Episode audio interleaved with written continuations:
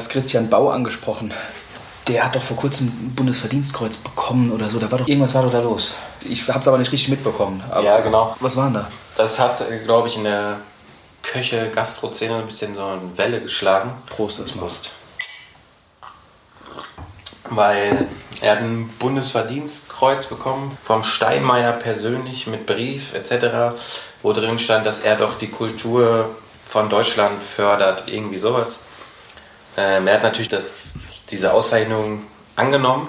Ja. Also ich glaube, wenige würden bei ihm Ja. zum Chef von Deutschland sagen, hier, nee, nehme ich nicht, den Rotz. Ähm, aber er hat ganz klar gesagt, er kann nicht verstehen, warum er den bekommen hat. Okay.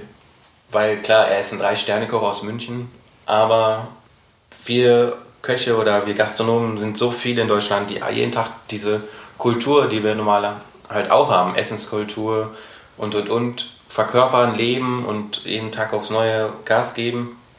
Warum er den verdient hat, weiß er nicht so genau. Vor allem hat er sich sehr geärgert, weil noch keiner von aus dem, aus dem Bundestag mal bei ihm essen waren. Also er, die können Ah. noch nicht mal wissen, Geil. kocht er überhaupt so gut, wie er sagt. ähm, er hat aber speziell gesagt, er nimmt dieses Bundesverdienstkreuz nur an den Namen aller Köche, Ja.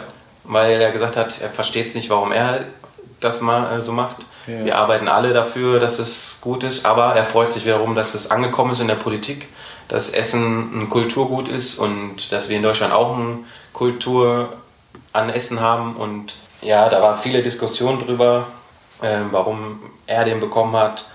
Er war, glaube ich, nicht so glücklich darüber, wie gesagt, weil er es nicht verstanden hat, warum er den bekommen hat. Aber am Ende hat er den als Vertretung für uns alle genommen. Ja. Und ja, das ist halt eine Auszeichnung auch für ihn, den natürlich sehr ehrt. Ne? Er hat alles, was man als Koch jemals bekommen kann. Hat er drei Sterne seit 15 Jahren, 19,5 Gourmillot-Punkte, 20 ist das höchste, was man bekommen kann. ähm, der Bundesverdienstkreuz, er wurde schon Koch des Jahres und und und. Also mehr geht halt einfach nicht. Er kann in Rente gehen, ja.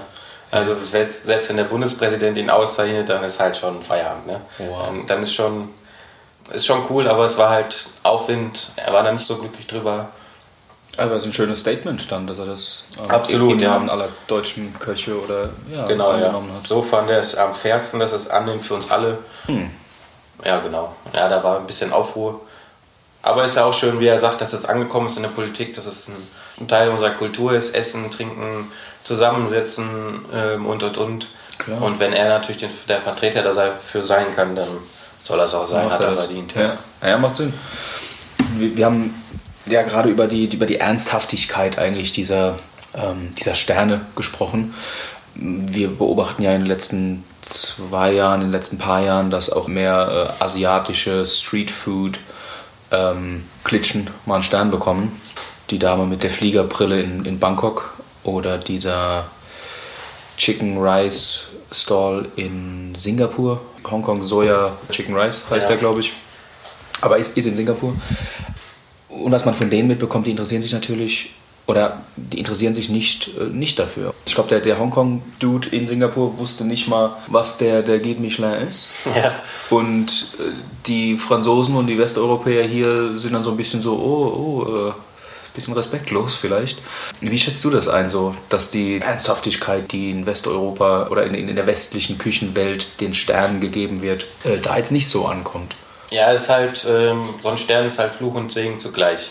Also die Inspektoren, die dein, dein Restaurant, also deine Küche testen, achten eigentlich nur auf drei Sachen. Also auf Qualität, äh, Handwerk und Geschmack. So, und wenn das, diese drei Sachen stimmen, dann hast du eigentlich schon so gut wie einen Stern in der Tasche. Ähm, die bewerten nicht, auf welchen Teller das kommt oder mit welcher Gabel die das essen, sondern natürlich sind da mehr Kriterien, aber diese drei Sachen müssen stimmen. Und wenn dann so ein Streetfood Singapur-Typ einen bekommt, ähm, spricht das natürlich erstmal für den Guide Michelin, weil sie wirklich nur darauf achten, nicht auf die Umgebung. Die werden da vom Pappteller gegessen haben und laut und dreckig. Ähm, aber, so wie du schon sagst, er wird wahrscheinlich nicht mal wissen, was er da gekriegt hat. B, ist es halt auch vielleicht ein Fluch für ihn, weil er natürlich die Welt darauf achtet, wer, wo, was bekommt einen Stern. Und wenn die als Weltmarke quasi sagen, hier, dieser Chicken Rice Schieß mich tot Typ hat einen Stern bekommen, rennen natürlich alle dahin wie die Ja. Ja, du musst, glaube ich, drei Stunden warten oder so. Ja, in der genau. Schlange So, das kann natürlich gut für, ist gut für sein Geschäft, er verdient Geld, aber B bedeutet, er kann nicht mehr so arbeiten, wie, wie er vielleicht seine 20, 30 Jahre schon da auf der Straße steht. Ja. Ähm, dadurch wird am Ende des Tages wahrscheinlich auch die Qualität leiden, weil er einfach nur noch rausknallen muss. So hat er vielleicht, sagen wir mal, 200, 300 Portionen rausgegeben am Tag und jetzt sind das mal eben 1000. Ja? Das heißt also, er wird überrannt einfach von Leuten, die einfach nur über Instagram sagen wollen, ich war bei diesem Ja. Sterne-Typen in Singapur und habe Hähnchenfüße gegessen. Ähm, das ist halt Fluch und Segen zugleich. Ein Gutes für ihn, weil es Werbung für ihn, gratis Werbung weltweit, alle wollen dahin. Ja. Aber er kommt, wird wahrscheinlich nicht mehr mitkommen und äh, die Leute überrennen ihn, wie du schon sagst, drei Stunden warten für so eine Portion frittierte Hähnchenfüße. Äh, Ist irgendwie, wäre jetzt nicht mein Ding, Ja. ja. aber wir Westeuropäer nehmen das halt einfach viel zu ernst. Also wir wissen alle jetzt mittlerweile durch die Medien, wer einen Stern hat, ist halt top. Wer zwei hat, ist Topper und wer drei hat, ist am toppesten. Dazu muss man aber sagen, die Originalbewertungsskala, die Legende, was ein Stern, zwei Sterne, drei Sterne bedeuten, Ja. ist ja eigentlich, also laut Guide Michelin, oder ein Restaurant, was ein Stern hat, ist ein Stopp wert. Genau. Zwei Sterne ist Ein Umweg. ein wert. Umweg wert. Und drei eine Reise wert. Genau. Genau. Also das ist ja so euphemistisch. Ja. Also ist einen Stopp wert. Ja, Also genau. ich, also, ja, also 99% der Restaurants, wo ich esse, sind einen Stopp wert, aber die haben keinen Stern. Verstehst Ja, du? gen- ja, also genau. so, so ein Schwachsinn. Weil wir gerade in- bei Bangkok waren. In Bangkok, mein Chicken Rice Typ, der hat einen Stern verdient, meiner Meinung nach. Der ist, okay, eine Reise ist er nicht wert nach Bangkok, aber einen, einen Umweg in Bangkok, wenn du in, in Thailand bist, auf jeden Fall. Der hat keinen Stern, braucht aber nicht, ist ja scheißegal. Kostet 1,60 die Portion, genau. Wahnsinn. Ja, aber da ist halt wieder diese drei Sachen: Handwerk, Qualität und ähm, fachgerechtes Arbeiten und Geschmack halt ausschlaggebend. Das Restaurant, wo wir, wo ich arbeite, ist auch ein Stopp wert. Ja, ja Aber, wahrscheinlich. aber wir werden nicht das teuerste oder das freilandlebendste Hühnchen auf der Karte haben äh, mit dem feinsten Fleisch, was man hier bekommen kann. Ja? Der Typ in, auf seinen Stand wird halt seine Hühner bekommen, wahrscheinlich noch von, von seinem Onkel, der irgendwo eine Farm hat. Die Hühner sind halt nicht alle so ge- hochgezüchtet wie bei uns. Deswegen, du hast schon recht, Stoppwert ist halt vieles. Ja? Also Ja. ich kenne ein paar Dönerläden, die ein Stoppwert sind. Aber Hund- ich komme aus Mannheim. Wo ich aber 100%. nicht in die Küche gucken will, ja. Weil nein, es nein, einfach nein. ekelhaft ist. Aber Nix auf meine Dönerläden in Mannheim. nee, aber das ist halt, weil der, der Führer ist halt einfach ein Restaurantführer von damals noch, so wie er ist, für Autofahrer, für LKW-Fahrer, Land, ja, die haben Landkarten gemacht und haben dann eingeführt, hier, da ist ein Stoppwert, da Ja. sollte man mal halten. Ja. So, und so ist das halt gekommen. Und die Regeln haben sie aber halt nie geändert. Zu Recht. Ja. Ja, sie ja, wie sie wollen. Aber es stimmt schon, Stoppwert ist vieles, aber Ich kenne die Story, warum Guide Michelin den Guide, den Guide gemacht hat, ein bisschen anders. Du sagst, weil es Landkarten, weil die Landkarten gemacht haben. ja, die haben so Straßenkarten oder so Ja. früher gemacht, ja. Genau, und da haben sie die Restaurants oder so dann äh, eingezeichnet, wo Genau. die einen Stopp wert sind. Oder Zum einen Beispiel. Umweg. Klar, macht Sinn. Ich kenne die Geschichte so, dass ich, dass irgendwie Michelin als Reifenhersteller mehr Privatleute dazu animieren wollte, aufs Land zu fahren, aus Paris rauszufahren und so. Ja, Und deswegen äh, diese Restaurants angefangen haben zu bewerten, um eben so Ausflüge und, und mehr, Mehr Autofahrten, genau, mehr Ja. Reifenverschleiß zu stimulieren. Ja. Ist auch eine Story, ich weiß nicht, was Ja. wahr ist. Ähm, äh, wahrscheinlich eine Mischung. falls es jemand von den Zuhörern weiß, bitte äh, auf Facebook oder Instagram Genau. uns schreiben oder kommentieren. Ah, da fällt mir was anderes ein. Ähm, Guinness Buch der Rekorde. Weißt du, warum Guinness Buch der Rekorde? Ja, ich hab's mal gelesen, irgendwie. Das ist ja von dem Bier da. Ja, Genau. ja also das war, ich weiß nicht mehr genau, wie das war, aber Also angeblich ist die Story so, dass Guinness festgestellt hat, dass der, der Bierkonsum äh, runtergeht, dass Leute nicht mehr so viel in die Bars gehen und da nicht mehr genug Bier konsumieren. Aha. Und was macht man in der Bar? Man redet über Kram, über Gott und die Welt. Und deswegen haben sie sich gedacht, naja, okay, wir machen Content, wir machen Inhalte, wo die Leute drüber reden können. Und deswegen haben sie angefangen, so Weltrekorde äh, aufzuschreiben, weil da kann man ja viel drüber reden und, und fachsimpeln und, und genau. Und mehr Bier drüber trinken. Ja, Ist angeblich die Story. Klingt gut. Klingt gut, ja. Könnte ich mir vorstellen. Falls jemand die Story schon mal gehört hat, bitte auch Insta, meldet euch. die Sterne sind ja, ja Bewertungsmaßstab für Gäste, für Leute, die gerne essen. Aber ihr jetzt als Köche, gibt es da andere Maßstäbe, wie du jetzt auf einen Christian Bau schaust oder auf andere Kollegen? Auf was achtet ihr? Oder ihr guckt ja nicht nach den Sternen unbedingt, sondern vielleicht nach anderen Listen und Maßstäben. Wie, wie geht es dir damit? Köche, die interessiert sind an dem, was in der Kochszene so passiert, schauen natürlich darauf, was anderen Köche machen, indem, weil alle sich versuchen müssen, sich zu übertreffen. Mhm. Also Christian Bau mit drei Sternen, da gibt es halt nichts mehr zu übertreffen. Mehr holen ist nicht. Aber natürlich muss er seine, seine Gäste auch bei Laune halten und muss immer was Neues irgendwie mhm. zusammenstellen. Und man schaut dann natürlich interessiert hin, wow, was hat er jetzt mit dem Hühnchen gemacht oder wie hat er das gemacht oder oder oder. Viel verraten die natürlich nicht, aber man hat immer diesen Ansporn, ich will das auch können, ich will das auch können, ich will wissen, wie das geht, wie hat er das gemacht, wie schmeckt das. Und so guckt man dann schon rechts und links. Mhm. Also man sollte nicht versuchen, sich zu kopieren, aber umso mehr du weißt, umso mehr kannst du auch selber machen. Mhm. Umso viel mehr ich weiß, umso größer kann ich auch werden. Also immer mit meinem gleichen Standard kann ich halt auch nicht äh, wachsen und äh, in der Szene berühmt werden oder vielleicht einen Stern erkochen oder Punkte oder und deswegen schaut man schon, was machen die anderen Mhm. Aber man darf halt nicht so bewerten. Also wenn ich jetzt rüber gucke ins andere Restaurant gegenüber von, von dem, wo ich arbeite, mhm. äh, würde ich jetzt nicht auf die Idee kommen, oh, die verkaufen nur Hähnchenschenkel mit Sauerkraut. Sollen sie machen. Vielleicht machen sie es ja so gut, dass die Leute da hingehen. Mhm. Ich kann nicht schlechter reden, nur weil ich jetzt statt Sauerkraut, äh, keine Ahnung, teurisches japanisches Wunderkraut benutze. Ja, so. Mhm man sollte schon, und das ist ja das Gute an, an der Szene, man kann immer mehr lernen, umso weiter du guckst. Schlecht bewerten höre ich jetzt keinen. Gut, der Dönermann, der macht halt auch nur seinen Job, aber schmeckt halt auch geil.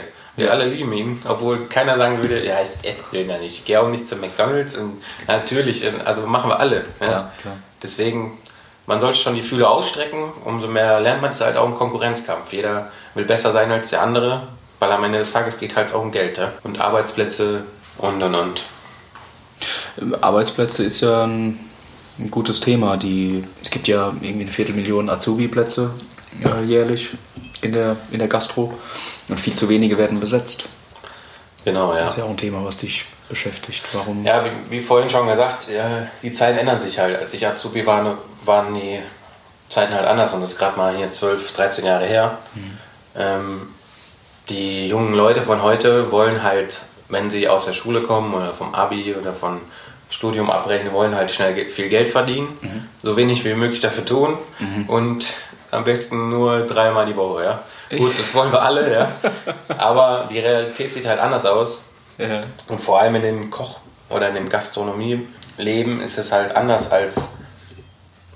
Natürlich nicht überall, aber der Standard ist halt, du arbeitest viel für wenig Geld und wenn du Glück hast, wirst du dafür noch wertgeschätzt. Wenn nicht, sogar auch eher weniger. Ja? ja.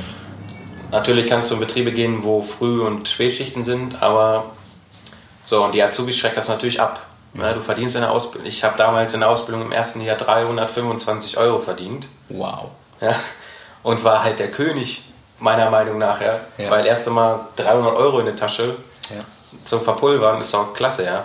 Jetzt verdienen die so um die 700 Euro und also der Doppelte, mehr als der Doppelte wie ich mhm. und schimpfen noch für wenig Geld diese anstrengende Arbeit zu machen. Ne? Also viel Geld äh, verdienen wirst du in der Gastronomie nicht. Es sei denn, du wirst mal Sternekoch mhm. oder selbstständig mit einem coolen Konzept oder wirst der nächste Jamie Oliver, aber du wirst halt nicht reich davon. Also irgendwann ist halt eine Grenze. Und deswegen schreckt das viele ab und wird dann, die meisten werden dann sagen, nee, das tue ich mir nicht an. Mhm. Für so wenig Geld, ohne Perspektive, ohne Wochenende frei, ohne Feiertag frei. Deswegen sind halt dann irgendwie nur ein Drittel besetzt jedes Jahr und die Leute suchen Nachwuchs wie verrückt. Ja. Und am Ende wird es in zehn Jahren so aussehen, dass es halt wenige Leute gibt. Mhm. Und ja, das ist ja aber symptomatisch für die für Handwerker, oder? Also ich bin jetzt eher näher an, an den Metzgereibetrieben dran, aber da geht es ja genauso, dass die, Absolut, die Azubis ja. fehlen, hinten und vorne. Äh, Bäckerei genauso. Ja, es sind alles Jobs, die die, ich sag mal, die Jugend von heute nicht mehr machen wollen. Früher aufstehen, lange arbeiten mhm. und dann musst du noch einen Umweg in Kauf nehmen. Vielleicht fährt die Bahn dann nicht und da haben die Leute keinen Bock mehr drauf. Mhm. Also die Studenten, du siehst ja auch, die Studenten werden halt auch immer mehr.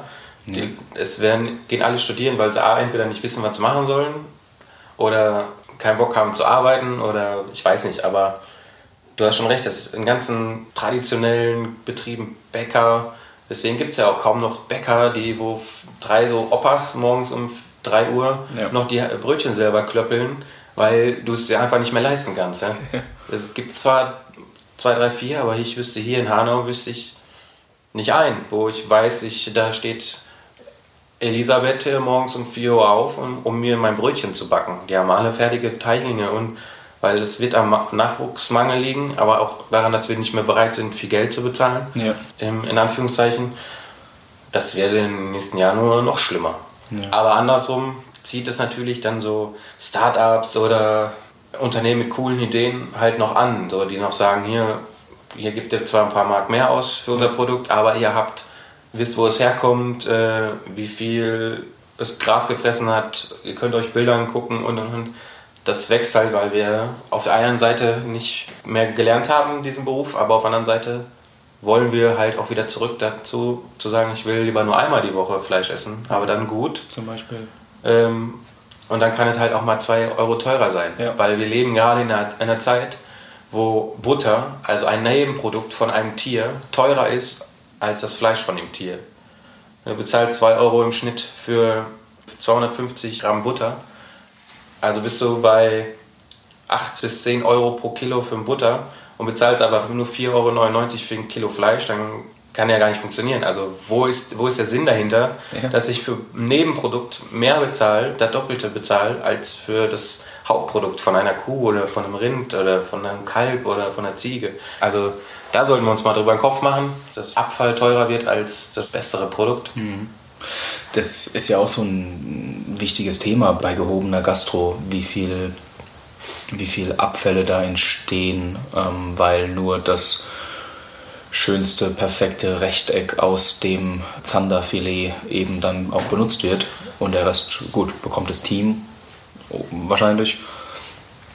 Äh, wie siehst du das? Also Nachhaltigkeit und ökologische Betrachtung von Sterneküche? Ja gut, die ganzen Sterneküche durch die Medien und so sind natürlich alle jetzt sehr im Fokus, also werden auch beobachtet. Ja. Die können sich halt jetzt nicht mehr erlauben, so wie früher, äh, weiß nicht, tonnenweise Lebensmittel wegzuschmeißen. Das würde äh, irgendwer aufgreifen dann werden die Presse und der Laden wäre zu, weil das wird keiner mehr mitmachen. Die gehen auch immer weiter dahin, Nachhaltigkeit, regional einkaufen. Mhm. Äh, viele haben ihre eigenen Bauern sogar schon und und und. Aber es stimmt schon, um ein vernünftiges Dreieck auf den Teller zu bringen, habe ich mehr Abschnitt als das Produkt am Ende des Tages. Was sie jetzt genau damit machen, kann ich auch nicht sagen, will ich auch keinem unterstellen, aber manchmal sollte man vielleicht darauf gucken, dass etwas perfekt ist, so wie es ist und nicht, wie ich es zusammenschnibbel.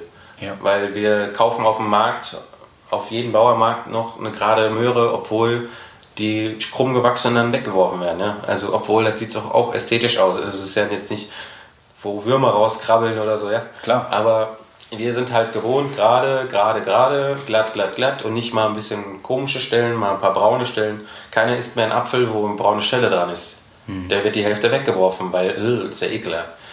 Ja, und das ist eine Sterne-Gastronomie. Man versucht, wir eine Köche versuchen natürlich aus allem mal rauszuholen. Wenn ich von einer Möhre einen Abschnitt habe, hebe ich es auf und werfe es in die Suppe oder in die Grundsoße oder koche es aus wenigstens. Aber ist halt ein Riesenthema. Da wird halt auch in der Zukunft einfach nicht besser. Hm. Also würde ich nicht sagen. Ich weiß ja, dass du ein Noma-Fan bist und René Redzepi natürlich Spitze. Ja, Spitze findest ich, ich ja auch natürlich. Ähm, was hältst du von der, von der Neueröffnung? Das hat mich gerade daran erinnert an Noma 2. Ähm, ja. Sehr saisonal und so weiter. Findest du die Richtung, die die eingeschlagen haben, wegweisend? Absolut, ja. Obwohl das neue Noma existiert einfach nur, weil die davor so einen riesen Erfolg hatten. Mit nicht so wegweisenden Konzept. Natürlich, die haben immer diese nordische regionale Küche gekocht, mhm. aber da steckt ja halt auch ein Haufen Geld hinter. Ja? jetzt machen, die haben dieses Nummer neu aufgebaut, wenn du dir das mal angeguckt hast. Das ist ein Traum von einem Restaurant. Ja. Ähm, Fermentationslaboren und all so ein Quatsch. Ja. Das können die sich nicht leisten, wenn sie nicht vorher das gemacht hätten, was sie gemacht haben. Die sind zu Recht 100 Mal bestes Restaurant der Welt gekürt worden, obwohl, weiß nicht, ob man das beurteilen kann. Ja. Aber ähm, die Idee hinter dem, mit in eigenen Gewächshäusern eigene Kräuter anzubauen und und und, das finde ich schon richtig. Ähm, aber ich muss sagen, das war mal ein Interview von Tim Raue aus Berlin. Der hat auch, glaube ich, bei den Chef Days in Berlin letztes Jahr hat er gesagt, interessiert diesen Pfeifenzeug nicht, äh, was andere Köche abfahren, die alle Gärtner werden und Viehzüchter oder so. Er sagt, er ist ein Sternenlokal, wo aus Amerika im Winter Leute zu ihm anreisen und die wollen normal dann Erdbeere essen und dann bekommen die auch Erdbeere von ihm. Aber er ist wieder in der Situation, er kann sowas öffentlich sagen. Ja. Dieser René aus, äh, hier aus ähm, Dänemark, der kann sowas nicht sagen, weil dann würde sein Konzept einmal so zusammenfallen, dass er, würden alle sagen, spinnt er oder. Aber ein Tim Raue kann sich da rausnehmen, ja. Also du hast die eine Seite, wie den René, der seinen Weg straight verfolgt und immer besser werden will. Aber du hast auch noch die, die sagen, nee, meine Gäste wollen das, die bekommen das. Ja. Ja? Was jetzt besser ist, ob ich mir jetzt im Winter Erdbeeren einfliegen lasse aus Südamerika, wissen wir alle, ist jetzt nicht so die, best, die beste Lösung. Aber alles selber anzubauen wäre halt auch falsch. Ja? Da werden halt alle Bauern auch irgendwann in der Umgebung, wüssten auch nicht mehr, wohin mit ihren Kräuter und mit ihren Äpfel. Und, Ja, macht ja auch Ja. Keinen, keinen Sinn eigentlich. nee, also so groß werden die ja auch nicht. Aber Aber ist schon ein dann eben- richtiger Weg. Ob dann eben fermentierter Schneckensud im Herbst äh, im Noma äh, ausreicht, um weltbestes Restaurant zu sein. I, I don't know. So, ich, ich, war, ich war noch nicht dort. Nee, ich Ähm, auch nicht. Also muss man mal, glaube ich, hin, aber Müssen wir noch machen, ja. Ja.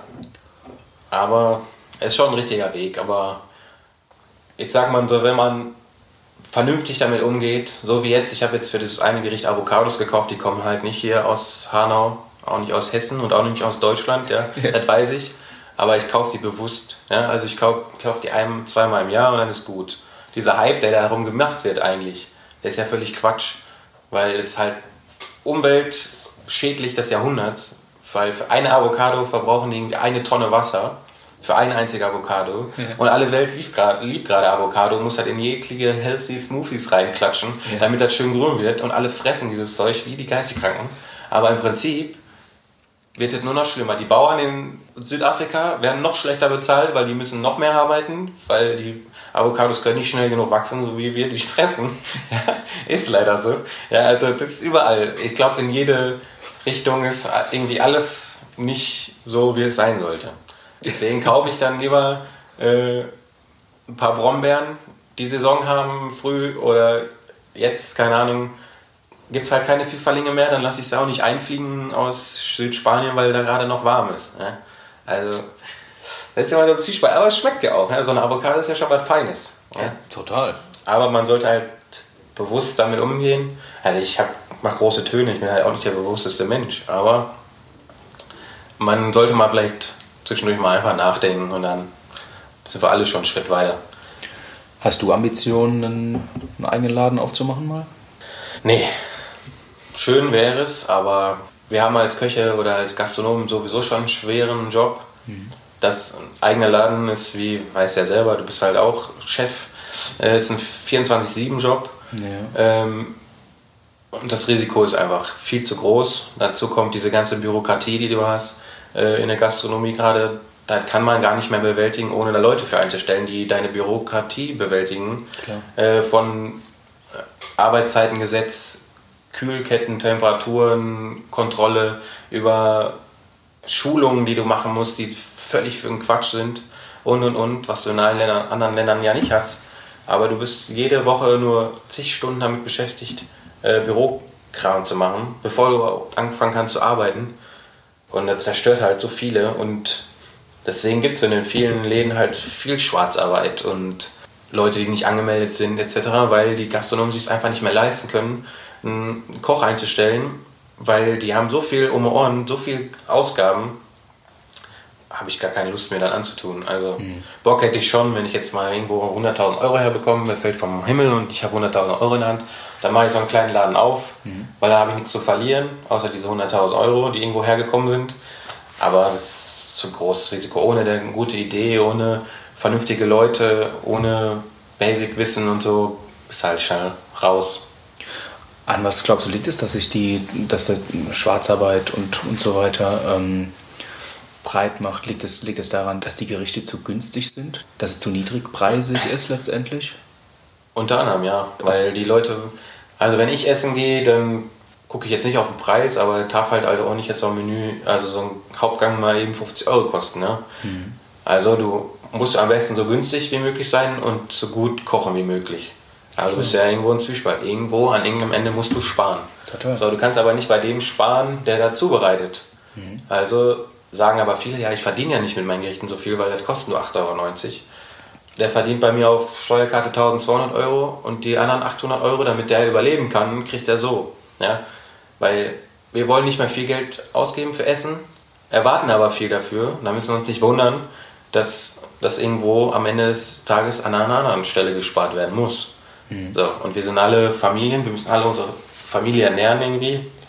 Und da wird halt gespart, wo es kann. Und dann endet es entweder am Personal oder an der Qualität vom Essen. Das ist natürlich, wenn du ein Schnitzel für 8,90 Euro isst, also nicht ein Kalbschnitzel aus dem Hochalpenland ist, ist auch klar. Ja. Aber es wird dann das billigste sein, was die in der Metro gefunden haben. Ja. Damit musst du rechnen. Du kannst dich nicht beschweren. Das stimmt. An irgendeiner Ende müssen sie halt sparen. Und meistens ist es halt entweder die Qualität oder der Personal. Mhm. Ja, ist eigentlich so offensichtlich, wenn man mal hinschaut. Ne? Absolut, ja. Total. Ich finde Und deswegen, Entschuldigung, deswegen hat mal hier dieser eine Koch gesagt, ganz richtig, deswegen steht halt auch jeder Gastronom mit einem Bein im Gefängnis. Ja. Also durchschnittlich jeder Gastronom steht mit einem Bein im Gefängnis, weil er immer irgendwas umgehen muss. Mhm. Ich will jetzt hier niemandem was unterstellen, aber damit die Leute mal hören, wie es eigentlich so ist, ja. die müssen halt alles irgendwie umgehen, damit die über Runden kommen. Und deswegen ja, sollten wir uns überlegen, ob wir für 8,90 Euro essen gehen oder doch für 15,90 Euro. Mhm. Ich finde ganz spannend, was, ähm, ich glaube, David Chang war es, der Momofuku-Typ aus New York, glaube ich. Oder ja. nee, Toronto war das erste Momofuku, glaube ja. ich. Der hat doch auch die, wir, wir hatten es doch vorhin über Cornflakes, Milch und so. Ja. Und ich glaube, Christina Tosi. Die Patisserie-Chefin, ja. Genau, die hat auch die Milk Bar Genau, daher habe ich das ja auch geklaut. Ah, ich bin ja Cornflakes-Milch. Ja, ist doch gut. Ja, ist auch. Und das weiterentwickelt hast genau. du also gut gemacht. Habe ich dich gekriegt. Ja. Äh, ähm, auf jeden Fall, David Chang hat letzt gesagt, dass er diese ganze Fine Dining-Geschichte, dass er nicht glaubt, dass es in die Richtung weitergeht oder dass da noch viel zu holen ist, weil ähm, die wenigsten Leute sich, sich das leisten können, natürlich. Und dass die nächste Revolution oder Evolution im, im Gastro- und Food-Bereich im Mainstream passieren wird.